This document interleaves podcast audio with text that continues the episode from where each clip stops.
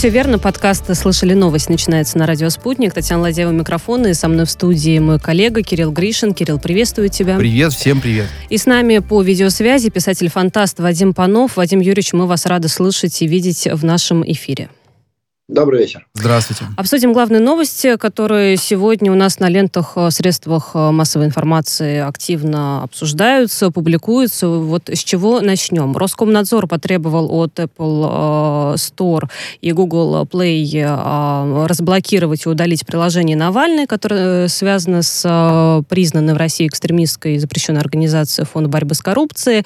А если меры не примут, то будет нарушение российского законодательства, ну и такое действие хотят тогда приравнять к вмешательству американских компаний в происходящие в России выборы.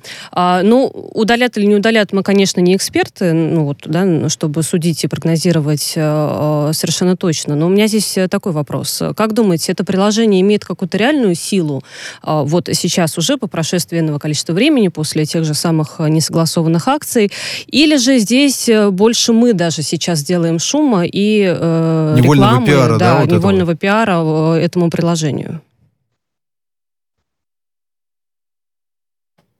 Вадим Юрьевич?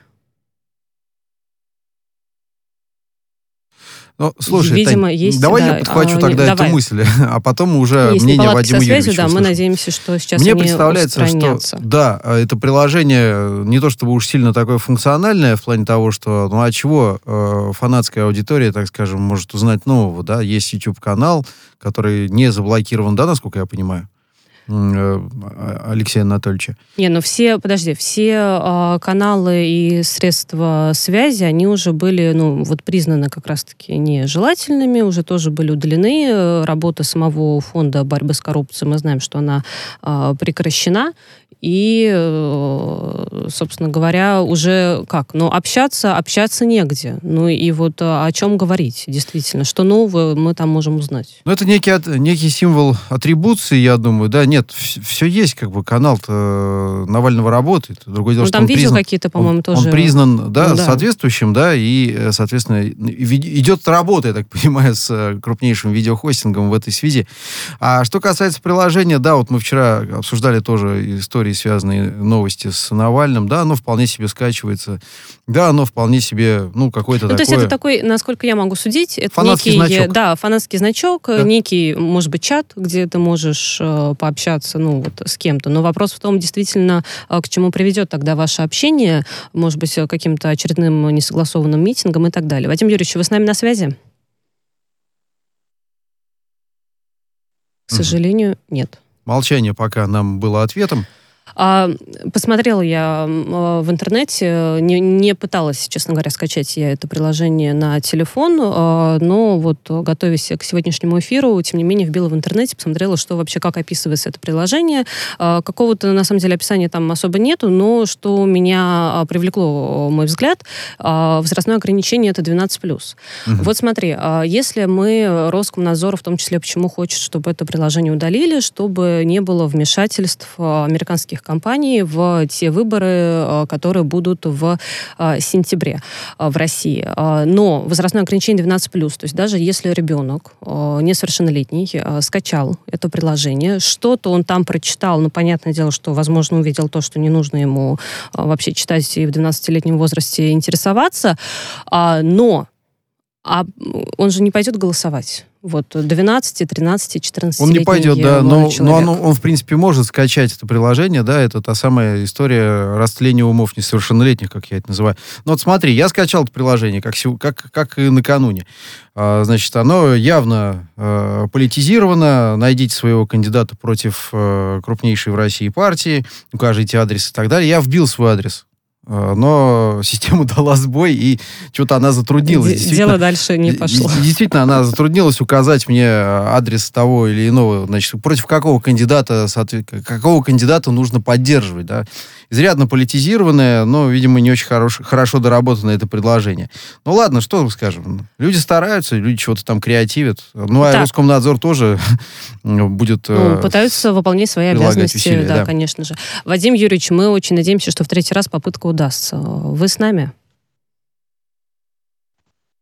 Угу. Что-то у нас сегодня, в общем, не хочет Связь работать. фантастика, да. мы же с писателем-фантастом общаемся. Так вот, хочется пообщаться, понимаешь, что хочется пообщаться, а не только фантазировать. Критический реализм, да, Это очень э, важно. Так вот, на самом деле, что здесь, мне кажется, еще актуально по поводу, да, вот Роскомнадзора и требований к американским э, компаниям, э, Google, Apple, удалить приложение Навальный, как мы уже сказали, но с тем, что это приложение связано с экстремистской запрещенной на территории России организации. Вопрос в том, удалят ли. Вот мы же э, тоже постоянно, регулярно читаем сообщения о том, как э, с различными зарубежными э, интернет-площадками Роскомнадзор борется, выписывает штрафы, идут какие-то суды, разбирательства, но до особого дела и какого-то результата не всегда доходит. По крайней мере, запрещенная информация не так быстро удаляется, как хотелось бы. Разумеется, да. Но что, э, Тань, я предлагаю к следующей истории обратиться. Давай посмотрим. Пока мы да. опять же пытаемся восстановить связь с нашим э, Владимир Юрьевич, вы здесь? Я надеюсь, Все, я... наконец-то, мы вас очень рады, очень рады слышать. Давайте коротко все-таки, да, хочется ваше мнение услышать по поводу истории с Роскомнадзором и приложением Навальный. Есть ли какая-то реальная сила этого приложения? Вы знаете, э, сложно сказать, насколько это реально, э, насколько оно обладает реальной силой и реальным, реальной возможностью воздействовать на умы, да, вот, эм, поскольку я, эм, ну, как не владею этой информацией подробной, то есть об охвате, количестве подписчиков и прочее. Но, но, э, будем откровенны, этот шаг, он демонстрирует один из тех, скажем так, шагов, которые должно демонстрировать государство, последовательность. Понимаете? В, любой, в любом действии любое действие не должно ограничиваться просто вот выскочил из засады, махнул шашкой и убежал снова дальше, так сказать, почивать на лаврах. Нет. Если э, что-то делаете, то это э, должен быть комплекс последовательных мер, один за другим, как кирпичик, который строит дом. Да? То есть если мы признаем, ну то есть если там э, государство, Минюст признает ФБК э, иностранным агентом, действующим как бы, в пользу э, зарубежных другого, структур, да, да. зарубежных угу. структур, то логично, чтобы все подконтрольные ФБК как бы, э, и там как бы другие э, структуры и в том числе как приложения тоже исчезли. Это логично, понимаете? Экосистема Можно... Навальный, я бы вот так сказал. Ну вот да, вот э, совершенно верно. То есть э, это э, один из тех случаев, я почти сказал, нечастых, да, когда наше государство наконец-то демонстрирует логику в своих э, решениях и последовательность их выполнения, понимаете. И это правильно, потому что любое государство, серьезно, если мы посмотрим и сравним, оно действует точно так же. Понимаете? Точно так же. То есть, э, если решение принято, его необходимо исполнить от и до. Вот главное, Это... чтобы исполнили действительно, согласно российскому законодательству, американские компании. По поводу выборов э, грядущих, уже так или иначе упомянули в связи вот с этим э, приложением. Сегодня э, председатель КПРФ э, Геннадий Зюганов сделал весьма неординарное, как мне кажется, заявление. Он сказал, что первым коммунистом на земле был Иисус Христос. В РПЦ уже раскритиковали э, такое выражение и сочли его некорректным. Вот ведь очень много историй э, мы тоже регулярно слышим, обсуждаем э, об оскорблениях чувств э, верующих, и есть реальные наказания людям, ну, которые, собственно говоря, так, публичным людям, да, которые обвиняются в таком преступлении. А вот тут как расценивать такие заявления? Ну, знаете, честно говоря, ну ведь мы говорим о Зюганове, господи, кого он может оскорбить? То есть, Нет, ну просто с позиции, знаете, вы же понимаете, что для я всех, э, да, да, все равны, все равны. Да, я вас прекрасно понимаю, я, в общем-то, поняла ваш вопрос, но я, тем не менее, возвращаюсь к своей версии. Ну, кого он может оскорбить вот подобным замечанием? Давайте рассматривать вещи э, логично, да. А, когда была написана Нагорная прот, когда она прозвучала, вот так скажем, это первое, да. Когда появился э, манифест коммунистической партии? Через 2000 лет. То есть, в принципе, уважаемый э, думский сиделец Зюганов должен был скорее сказать, что коммунисты, скорее все-таки, изначально были христианами, но в какой-то момент неверно поняли учение. Надеюсь, они Интересное замечание, да. Послушайте, да. Начинать с того, что э, было изначально, а уже потом, э, ну, как так слушать эм, вот подобных спикеров. Послушайте, да, действительно, вот э, человек, который возглавляет э, ту самую партию, которая 73 года в Советском Союзе была правящей да. и так далее, мы, мы, мы, мы не будем называть имен, сейчас, собственно, не то время, сейчас э, как раз вот э, предвыборная, да, так сказать, мозаика и все ну, прочее. Да. Но все прекрасно понимают, о какой коммунистической, о какой, вот я и сказал. уже и проговорился. О какой партии идет речь. Я полностью не произнес название, чтобы это не было э, пиаром и так далее. их, много, на самом деле, да. Да, да, есть партии там смежные там э, и так далее, да, клоны там и все прочее. Так я вот о чем. Эти самые политики, они никогда не признавали существование Бога. А здесь целый глава вот этой самой партии признает, по сути, формальное существование Бога. Карьерный атеист Зюганов, не так ли? Феноменально ну, же. Да. Ну, это же не уникально, я вас умоляю. Слушай, чего только не сделаешь э, перед выборами. То есть, понятное дело, что мы имеем э, большую страну, в которой очень много православных людей или людей, числящих себя православными. Да. Ну, куда ему деваться? Ну, сами подумайте. Ну, да, будет так говорить. Я все-таки рекомендую к подобным заявлениям относиться с большим юмором. Ну, вот, мне кажется, мы с таким юмором здесь, да, и все-таки относимся. Доктор философских наук Зюганов сообщил. Надо вот так Сообщил, было. вот так вот.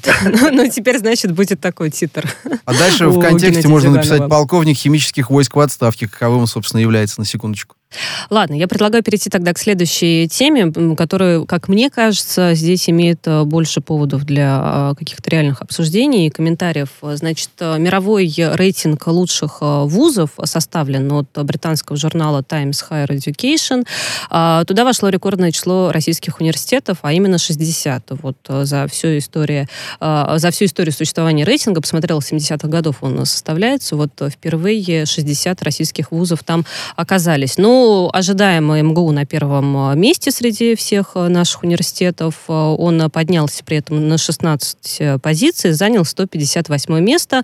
А, и это единственный российский вуз, который вошел в топ-200. Но все остальные там 200 какие-то, 300 какие-то, получается, по счету идут. Так вот, а вот исходя из этой новости, мы можем ли сделать такой вывод, что у нас каким-то образом улучшилось качество высшего образования в России, потому что мы все знаем, ну, и пандемию, и дистанционное образование, и вообще какая какая у нас ситуация с этим а, происходит в стране? Вот как можете оценить? А, ну, давайте начнем опять же с самого начала. Да. А, помните, ну, наверняка вы помните э, кризис э, такой очень серьезный, крупный 2008 года с обрушением э, стратегических финансовых институтов в Америке. Помните, да, наверняка? Вот, и там был очень большой, очень большой кризис. И еще за день до того, как все это произошло, а мы понимаем, что кризис не способен накапливаться, э, то есть случиться за один день, да, кризис накапливается, кризис сформируется, и просто однажды этот гнойник лопается. Так вот, еще за день до этого рейтинговые, крупнейшие рейтинговые агентства ставили максимальные баллы э, тем финансовым структурам, которые либо просто потом исчезли, на следующий день исчезли, либо э, пострадали так, что, в общем-то, штормило мировую экономику еще год. Надеюсь, я объяснил, что такое рейтинговое агентство. Нет, Разумеется, да, безусловно. да, вот. понимаем. То есть, понимаете, когда английские, там, э, некое условное рейтинговое агентство по каким-то своим критериям оценивает э, иностранные вузы, ну, понятно, что вообще вузы, да, ты понимаешь, что там первая сотка, это, естественно, э, свои и ближайшие, да, потому Не, ну там так и есть, там вообще первое место, это, естественно, у Оксфорд, да, на втором ну, месте, на втор- второе, третье место у Штатов. Вот. То есть, понятное дело, что это часть э, маркетинга. Вот. То есть э, мы, собственно говоря, можем только ну, порадоваться за людей. Не, ну просто вот смотрите, допустим, сейчас э, закончилось лето, еще, может быть, даже кто-то куда-то поступает в последние там какие-нибудь волны заочные, значит, э, направления, подразделения в вузы и так далее. А, а на что ориентироваться, вот по вашему мнению, ваш какой-то совет абитуриенту, который выбирает э, высшее учебное заведение для себя? Начнем с того, что ориентироваться нужно на то, куда тебя тянет. Да? Это первое, самое главное. А, то есть чем ты хочешь заниматься. э, что ну, выбор своей будущей профессии, а соответственно своего будущего, своей будущей жизни, это очень серьезный вопрос. И уже исходя из этого выбора, нужно выбирать соответствующий институт, университет и так далее. Да? Я понимаю, что молодым людям трудно может быть, там в 19-20 лет сделать еще окончательный выбор, и, может быть, там какие-то возможные ошибки, но, тем не менее, это нужно исходить из этого. А уже потом, ну как, э, если человек, там, условно говоря, испытывает тягу к э, теоретической физике, но не в МГУ же идти, да, то есть есть НИФИ, там, условно, да, вот, э, если он там, прекрасный механик, то есть там, по-моему, Бауманка, да, ну и так далее, и так далее. То есть есть э, вузы специализированные, которые работают как бы на, на конкретное направление, ну, гуманитарные или технические, это уже не важно. Да. Вот. Но из этого, из этого и нужно выбирать. Понятно, Вспоминаю что... я этот период, то мне кажется, там уже иногда куда поступил, туда, туда и идешь, потому что такая конкуренция и такие условия иногда. Правильно, да. Первое образование для родителей, второе для себя. А, не знаю, у меня было первое, оно же последнее, как нравился, и то, и другое было для себя. А я бы вот что добавил, немножко поопонировав моей коллеге Татьяне. Ну, да, возможно, этот рейтинг и э, представляет э, некий срез, да, там, скажем, уровня образования в России, разумеется, 60 вузов, но надо посмотреть, на каком месте первый, да, МГУ на 158 строчке, а всего в перечне 1300 вузов. Так что я думаю, что здесь до комплиментов российскому образованию как-то далековато, как далековато если ну, честно. Да, скажем так, все вот эти рейтинговые вещи, это ну, придумано для того, чтобы люди в них стремились. Понимаете? То есть со всего мира люди вот, э, хватают вот эти э, рейтинги, составляемые совершенно в другой стране, людьми, которые, может быть, никогда в этом институте не были, и с вожделением читают, о, на какой же мы сейчас строчке, о, а как, чего же мы добились. Но зато для самого там э, вуза, да, представляете, какой-то повод ну, якобы Я повод для гордости и обсуждения внутри своих стен. Ну, возможно, возможно. Я просто не знаю, что говорить сейчас в МГУ, как сильно они радуются тому, что оказались на 158-м месте в этом рейтинге. Возможно, там сегодня большой праздник. Но это же как преподнести, Но... вы же знаете, то, что единственный, да, в топ-200 вошел российский, вот, пожалуйста, уже, уже по-другому звучит. Вадим Юрьевич, давайте еще что хочу затронуть, да, какую тему с вами. Аналитики выяснили, что дети сидят в интернете для того, чтобы а, заработать, а именно что-то продать. В общем, составлен а, тоже рейтинг, вот мы сегодня про рейтинги говорим, самых а, популярных сервисов у подростков. В прошлом месяце, значит, на первом месте оказался сервис частных объявлений Юла, на втором месте оказался Discord, это приложение для общения геймеров, ну и третье место у AliExpress. Вот если мы говорим про первую строчку, как раз-таки, как описывают аналитики, дети любят не только вместе с родителями, но и отдельно от них э, сидеть, изучать объявления по продаже тех или иных вещей, ну и якобы что-то там продают и таким образом а, зарабатывают. И вот если так ребенок делает, это вот повод что? Поругать его или наоборот помочь ему как-то быть грамотным э, в этом вопросе? Знаете, опять же, как с вопросом, какой институт выбрать, да, здесь все очень сильно зависит от того, что именно он продает. Ну, ребенок, я имею в виду. Потому что все мы прекрасно знаем, что сейчас сеть заполнена, ну, сеть огромная, да, за всем подряд следить трудно, и поэтому продавать, к сожалению, да, э, можно все что угодно, включая и весьма там, незаконные вещи, которые приносят максимальную прибыль. Да. Поэтому первый вопрос, что именно он продает, откуда у него... А вот давайте пофантазируем, что ребенок может продать, чтобы, ну, кто, получается, взрослый купил или такой же, вот может быть, подросток? Следующий вопрос, да, откуда он берет то, что он продает? Вот. Это, по-моему, очень интересный вопрос. В кладовке у папы. Ну хорошо, там продаст пару старых отверток крестообразных. Допустим. Но дальше это закончится, бизнес закончился по причине того, что поставщик перестал выполнять свои обязательства. А потом поставщик еще узнал о пропаже, собственно. Да и так далее. Нет, ну, э, будем откровенны, то есть, э, ну, дети в основном, как мне кажется, то есть тот же самый Алиэкспресс, скорее всего, они там что-то покупают, да? Вот, э, благо там все очень, ну, не будем рекламировать. Вот. Э, но, насколько я знаю, там как раз скорее ну, на покупке. А все остальное, э, то есть, э, что он может продать? Вот это ключевой момент. Почему они там сидят, что они там продают? Окей. Вот я э, помню, знаете, когда я была там в возрасте 10-12 лет, ну что девочки продавали? Ну какие-то браслетики сами там из бисера условно делали. За... Фенечки. Фенечки, да. да, за 5 э, рублей продавали. Вот весь бизнес, собственно. Ну вот, например, да, то есть если это, этим, этим ограничиваться, ну, прекрасно. То есть если ребенок что-то сам делает, или делает на продажу, ну, видимо, ему сначала нужно стать самозанятым, я так понимаю. Вадим Юрьевич, я прошу прощения, немножечко поправьте звук. У нас тут коллеги э, просят чуть-чуть улучшить качество связи, если возможно. Вот так, хорошо? Замечательно. Продолжайте. Вот. Э, Поэтому вот к такому исследованию, к такой как бы, вот, э, статистике, мне кажется, нужно относиться тоже действительно достаточно э, серьезно, потому что я не верю, что все там эти подростки, они что-то там делают браслетики. Да? Я понимаю, что можно делать, там, продавать условно, да, там, на сайтах, ну, на ресурсах для геймеров. То есть э, сейчас, ну, вообще как бы гейм э, торговля это отдельно, по-моему, уже становится э, частью экономики. Вот, и там свои э, какие-то законы, и э, там понятно, откуда подросток это берет. Да? То есть из той же самой игры, ну, условно я говорю. Да? Вот. А вот э, здесь, конечно, это серьезный вопрос. Плюс к этому, безусловно, э, тонкий момент, не мешает ли этот, э, скажем так, бизнес ну, его учили, потому что, ну, хорошо, возможно, то есть дети понимают, что вот сейчас они вот здесь могут заработать. Вот столько-то, вот столько-то, вот столько-то.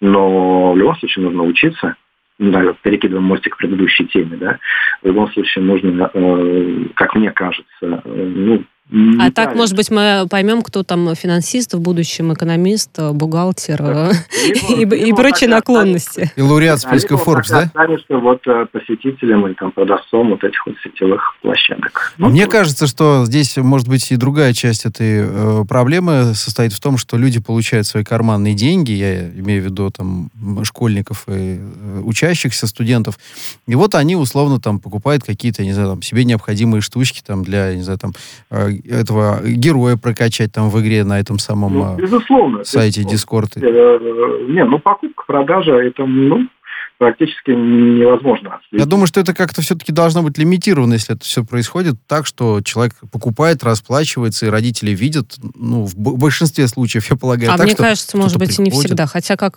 хотя как э, происходит оплата, если родители не принимают в этом На карту? Участие? Сейчас же у детей ну, карты из, есть. Из, да, из личных каких-то карманных средств, допустим, через карту. Кому как происходит оплата, это, конечно, Ну ладно, понятно. если хотят зарабатывать, э, пусть главное законным путем зарабатывают это верно. карманные деньги. У нас... Вот да. Самое главное, чтобы это было законно и не мешало ребенку превратиться, в общем-то, ну, в образованного человека. Это точно. А важное спортивное сегодня было сообщение. Владивосток планирует подать заявку на проведение летней Олимпиады в 1936 году. Но, что, знаете, мне в этой новости еще примечательным показалось, мэр города а, Константин Шестаков как прокомментировал такое сообщение. Это позволит создать нам дополнительную инфраструктуру. Ну, как мы знаем, да, к любому подобному крупному мероприятию у нас города, которые участники этого мероприятия, там все у нас благоустройство происходит активным образом, но а вот, э, может быть, вы просто тоже там путешествовали, видели, а потом эта инфраструктура, она сколько живет э, в этих городах? Ну, если вспомнить э, тот же Сочи, да, инфраструктура там была построена, и то, что было построено до сих пор и сейчас очень хорошо и активно используется. Ну, по крайней мере, в большинстве, да, та же самая там Олимпийская деревня, те же самые склоны, э, которые были подготовлены к Олимпиаде. Я уже не говорил о дорогах, которые там наконец-то были сделаны. Ну, наконец-то, я имею в виду, ну, действительно, наконец-то. То есть это очень большой был проект. Вот, и город, конечно, преобразился очень сильно. А... Но Сочи это же еще и туризм, мы понимаем, поэтому здесь э, не знаю, насколько правомерно. Что же касается, да, вот это был как раз мой следующий вопрос. То есть Владивосток, э, мы знаем, что есть такой город, да, но согласимся, мы довольно редко там бываем. Мало Кстати, я мечтаю, мечтаю там побывать, но вот пока мечтаю. В будущем городе вот, миллионники. может быть, в 36 году. Как в будущем городе миллионники, да? Уже есть планы увеличить город, а, создав, кстати говоря, город-спутник, который э, так и планируется назвать, спутник, секундочку. Ну, это понятно. То есть мы сейчас в последнее время, опять же, в связи с приближающимися событиями, да, слышали уже вот эти вот предложения создать города-миллионники. Ну, первый вопрос, конечно, который э, невозможно не задать, а кто там жить-то будет? Людей-то мы где возьмем эти города? Вот, что Но там будут какие-то такие условия, что вот все поедут, понимаете? Не а. в Москву, не в Москву, она же не резиновая, а, допустим, во Владивосток, во э, Спутник и какие там еще у нас города? Артем. Артем, вот. Артем планируется, да. Часть большого Владивостока. Фантазии не хватает, на самом деле, но, возможно, поедет. Ой, уж если у вас фантазии не хватает, Вадим Юрьевич, то нам тогда тем более тяжело эти новости как-то всерьез э, воспринимать. Ну, то есть, понимаете, у нас э, достаточно, ну, понятно, что география нашей страны, она весьма своеобразная, страна растянута, причем очень серьезно растянута. И поэтому э, то есть у нас тот же самый внутренний туризм, то есть у нас огромное количество. Понятно, что нужно там и развивать. Так. Вадим Юрьевич, у нас просто небольшая пауза, впереди выпуск новостей, буквально три минуты, и мы возвращаемся в студию э, снова обсуждать важные новости. Писатель-фантаст Вадим Панов с нами на связи.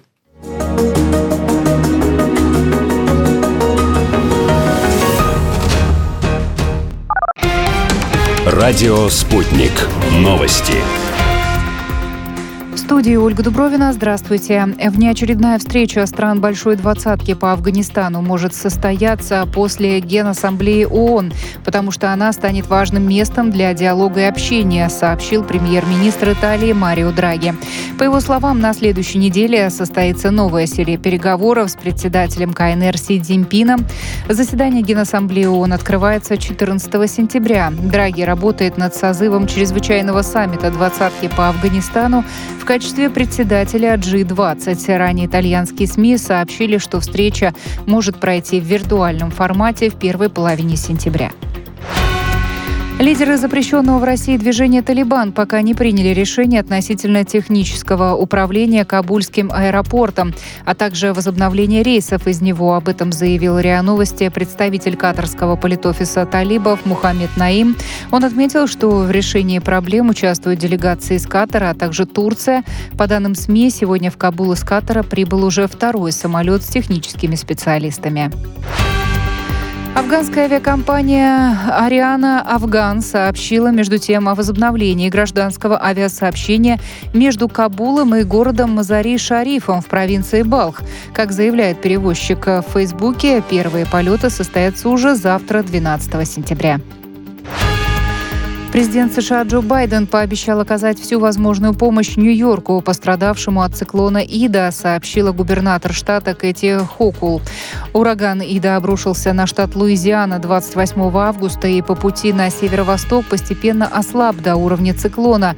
Он в среду достиг Нью-Йорка, были затоплены некоторые районы города, в том числе пострадало метро. Девять человек погибли, сообщил мэр Билл де Блазио. Председатель политсовета Украинской партии «Оппозиционная платформа за жизнь» Виктор Медведчук намерен обжаловать решение суда о продлении ему круглосуточного домашнего ареста. Как заявил политик журналистам, особых надежд он не питает, но собирается продолжить борьбу во всех инстанциях, как отечественных на Украине, так и в Европейском суде по правам человека. Российские банки поставят новый рекорд по ипотеке в нынешнем году. Выдадут кредитов на 5 триллионов рублей. Об этом заявил заместитель президента председателя правления ВТБ Анатолий Печатников в кулуарах Восточного экономического форума. По словам а, Анатолия Печатникова, по итогам нынешнего года около 2,5 миллионов российских семей улучшат жилищные условия с помощью ипотеки.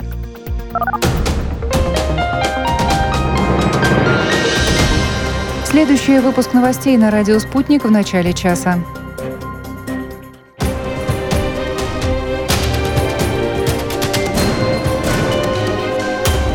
Радио «Спутник». Говорим то, о чем другие молчат. Вчера по телеку видела. Мне тут по телефону сказали. В соцсетях только обсуждают, что... И так десятки раз каждый день. В эфире «Радио Спутник». Всегда правильный ответ на вопрос. Слышали новость? Все верно, слышали новость. Так э, называется наш подкаст. Татьяна Ладяева, Кирилл Гришин в студии. И гость э, подкаста, э, писатель-фантаст Вадим Панов. Вадим Юрьевич, мы вас еще раз приветствуем. Добрый вечер. Здравствуйте. Окончательно запретить производство Добрый одноразовых вечер. товаров и упаковки из пластика в России планируется в 2024 году. Вот такое заявление от Минприроды сегодня прозвучало.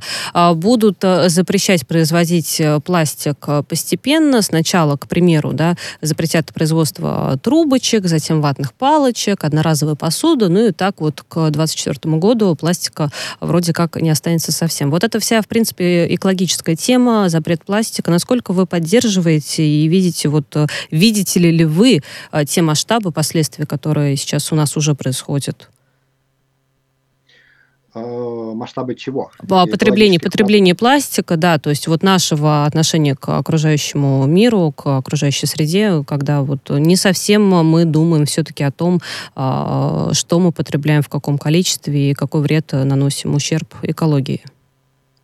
Но, понимаете, сейчас это всемирный тренд, э, экология, борьба за экологию, э, давайте спасать планету. Но это тренд, а, вот по вашему мнению, или это реальный повод для беспокойства? Ну, смотрите, это более чем реальный повод для беспокойства в связи с тем, что у нас действительно ну, достаточно серьезный, пока еще не катастрофический, но уже очень сильный э, экологические проблемы повсюду, да. А, но почему я называю вот нынешнюю ситуацию трендом? А, по одной простой причине. Давайте посмотрим. Ну, хорошо, у нас действительно проблемы. А, мы с ними боремся или мы о них говорим? Да? А если мы боремся, то как мы с ними боремся? Площадь э, северного мусорного пятна в Тихом океане – полтора миллиона квадратных километров. Площадь южного мусорного пятна в Тихом океане – миллион квадратных километров. Мы с ними боремся? Нет. Они увеличиваются. Ну, вы, вы, вы слышали где-нибудь вот эту вот распиаренную, там, чтобы на, э, в трибуну ООН вышла там не, э, не доучившаяся школьница, а вышел, например, инженер, который сказал, или там владелец корпорации, который сказал, ребята, вот мы э, сейчас вложили миллиард баксов, там, ну, условно, да, и мы отправили флотилию как бы вот специально сконструированных кораблей вот в океаны, они будут очищать поверхность океанов, перерабатывать тут же на месте вот этот вот весь мусор, который там накопился, и все для того, чтобы восстановить хоть как-то там экологию океана. Нет. Мы выводим девочку на э, трибуну ООН, и все кричат, а, да, экология, давайте теперь считать э, углеродный след, да, который оставляет наше производство. Что это такое? Ну, никто не знает. Э, для чего он вводится? А, это дополнительный налог. Понимаете, поэтому, да, тренд. Вот, к сожалению, это тренд сейчас. То есть, по сути, если мы посмотрим, то есть меня учили смотреть на реальные вещи. То есть, что мы делаем-то? Пятна мусорные мы вывозим? Нет. А вот, вот. если в рамках способы, России, которые, смотрите. Чтобы получить деньги, да, то есть мы придумываем дополнительный углеродный условный налог, чтобы получить деньги. Куда деньги пойдут?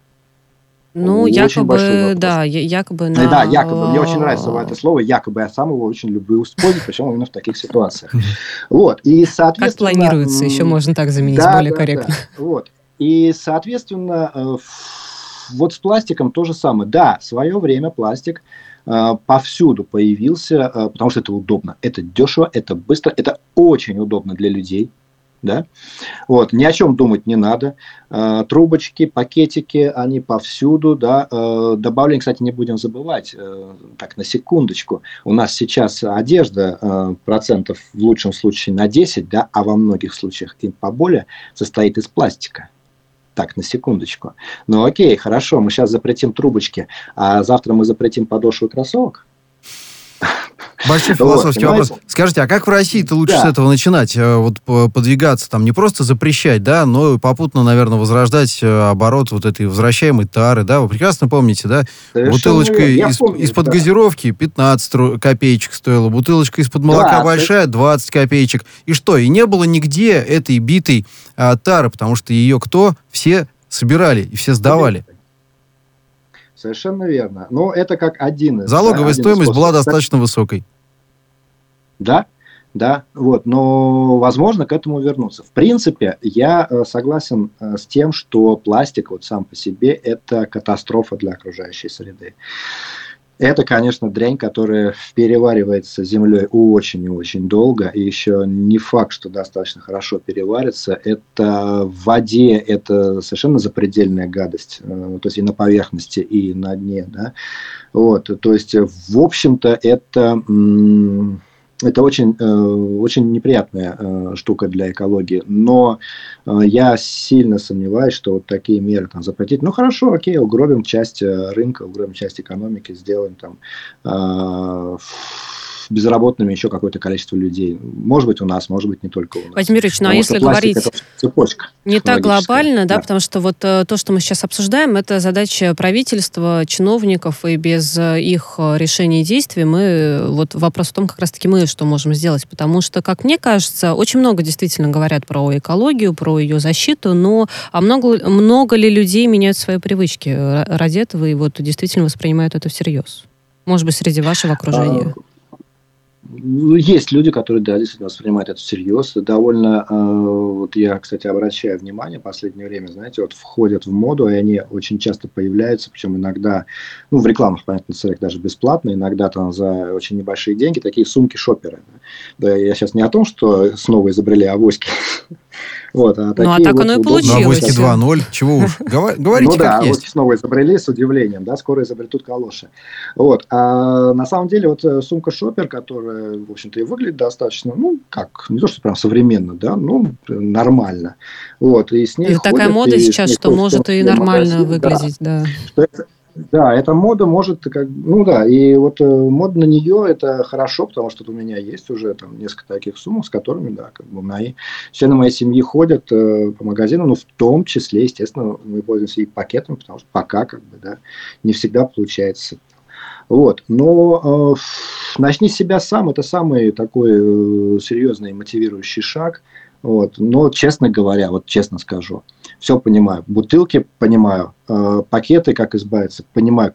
Как, не, как можно избавиться от трубочек, не как понимаю. можно избавиться от трубочек? Ну, должны что-то придумать тогда, наверное. Владимир Юрьевич, хочется завершить э, сегодняшнюю беседу с вами культурной темой, а именно стартовал Венецианский кинофестиваль, 78-й уже по счету.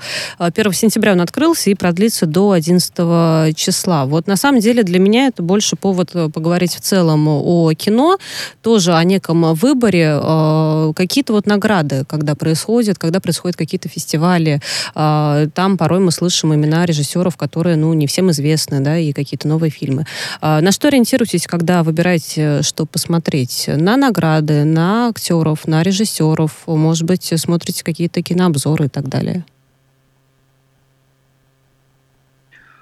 Э, знаете, я уже в третий раз начинаю с того, что это, да, это очень-очень Это очень вопрос, э, индивидуально. Сложный. Да, индивидуальный, потому что, но это еще более индивидуальный, понимаете, э, потому что э, это как музыка. Какую музыку вы любите, вы предпочитаете? Зависит от того, какой день недели, зависит от того, какое настроение, зависит от того, есть ли у меня вообще время послушать, ну, и так ну, далее. Вадим Юрьевич, ну, что-то мне подсказывает, что у вас хороший вкус на музыку, кино и литературу. Довольно разнообразно, да. Вот. А и то же самое с фильмами. То есть э, иногда, естественно, там э, хочется просто развлечения. Да? То есть это э, вот простого аттракциона, когда ты приходишь в кино, причем, естественно, ты приходишь в кино, вот эти вот современные залы, где там тебя трясет, на тебя орут со всех сторон. Ну, я имею в виду не за то, что ты без билета пришел, а так принято, да, такой звук. Вот, и ты как бы погружаешься в, это, в атмосферу того аттракциона, который тебе показывают на экране, особенно если еще это объемный фильм, да, вот, и там, понятное дело, там ты не ищешь ничего, там ты просто вот отдыхаешь, отключаешься от всего и просто вот вместе с участниками, с остальными участниками аттракциона ты в нем участвуешь. А, иногда хочется ну, какой-то тайны, загадки, да, ты сможешь какой-то фильм, э, где тебя в финале должны как-то удивить. Да. Иногда ты хочешь смотреть фильмы, ну, то, что называют серьезные, но, э, скажем так, то, что режиссер пытается сделать глубоким фильмом э, с подтекстами, с многослойностью, тогда, ну, обычно это неспешные фильмы, и опять же для этого нужно какое-то соответствующее настроение, когда... И время, опять же, да, и настроение, да, и атмосфера. И желательно, желательно, чтобы ты это смотрел, в общем-то, как мне кажется, по крайней мере, как я смотрю эти фильмы, отнюдь не на большом экране, ни в коем случае, то есть это должно быть камерный просмотр, вот так скажем. Вот. Сколько фильмов а, в неделю усваивает, э, ну, в принципе, нормальный человек э, без ущерба, так сказать, времени, занятиям, если он не, естественно, э, кинокритик? Ну, вы сейчас обо мне спрашиваете? Ну, вообще, в принципе, два, три, сколько? А, а я не знаю, 7. то есть это глубоко индивидуально. То есть, а, ну, как мне кажется, вот если, э, если вот, могу ответить только о себе, да, как правило, э, фильмов на э, то есть на неделю должно быть время, чтобы фильм посмотреть. То есть современные фильмы достаточно долгие в основном, да, ну, в принципе, старые тоже. То есть от полутора часов у тебя должно быть свободно. То есть либо это полтора часа, которые ты, на которые ты выключаешься от всех дел, забот, там, в том числе домашних, да, либо ты их врываешь от сна. Да. Не всегда это получается. То есть у меня где-то получается посмотреть, ну, один-два фильма в неделю. Mm. Но это уже неплохо, я считаю, потому что иногда такие недели, что ни одного не получается посмотреть. Это действительно. Вадим Юрьевич, мы вас благодарим за интересную беседу и за участие а, в, нашей, в нашем подкасте «Слышали новость». С нами на связи был сегодня писатель-фантаст Вадим Панопов. В студии для вас работали Татьяна Ладяева и Кирилл Гришин. Кирилл, благодарю. Спасибо.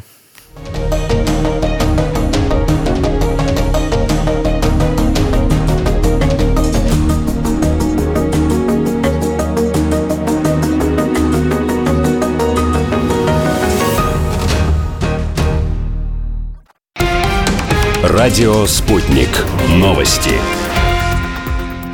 студии Ольга Дубровина. Здравствуйте. Внеочередная встреча стран Большой Двадцатки по Афганистану может состояться после Генассамблеи ООН, потому что она станет важным местом для диалога и общения, сообщил премьер-министр Италии Марио Драги. По его словам, на следующей неделе состоится новая серия переговоров с председателем КНР Си Цзиньпином. Заседание Генассамблеи ООН открывается 14 сентября. Драги работает над созывом чрезвычайного саммита двадцатки по Афганистану в качестве председателя G20. Ранее итальянские СМИ сообщили, что встреча может пройти в виртуальном формате в первой половине сентября. Лидеры запрещенного в России движения «Талибан» пока не приняли решение относительно технического управления Кабульским аэропортом, а также возобновления рейсов из него. Об этом заявил РИА Новости представитель катарского политофиса «Талибов» Мухаммед Наим. Он отметил, что в решении проблем участвуют делегации из Катара, а также Турция. По данным СМИ, сегодня в Кабул из Катара прибыл уже второй самолет с техническими специалистами. Афганская авиакомпания «Ариана Афган» сообщила между тем о возобновлении гражданского авиасообщения между Кабулом и городом Мазари-Шарифом в провинции Балх. Как заявляет перевозчик в Фейсбуке, первые полеты состоятся уже завтра, 12 сентября. Президент США Джо Байден пообещал оказать всю возможную помощь Нью-Йорку, пострадавшему от циклона Ида, сообщила губернатор штата Кэти Хокул. Ураган Ида обрушился на штат Луизиана 28 августа и по пути на северо-восток постепенно ослаб до уровня циклона. Он в среду достиг Нью-Йорка, были затоплены некоторые районы города, в том числе пострадало метро. Девять человек погибли, сообщил мэр Билл де Блазио. Председатель политсовета Украинской партии «Оппозиционная платформа за жизнь» Виктор Медведчук намерен обжаловать решение суда о продлении ему круглосуточного домашнего ареста. Как заявил политик журналистам, особых надежд он не питает, но собирается продолжить борьбу во всех инстанциях, как отечественных на Украине, так и в Европейском суде по правам человека. Российские банки поставят новый рекорд по ипотеке в нынешнем году. Выдадут кредитов на 5 триллионов рублей. Об этом заявил заместитель президента председателя правления ВТБ Анатолий Печатников в кулуарах Восточного экономического форума. По словам а, Анатолия Печатникова, по итогам нынешнего года около 2,5 миллионов российских семей улучшат жилищные условия с помощью ипотеки.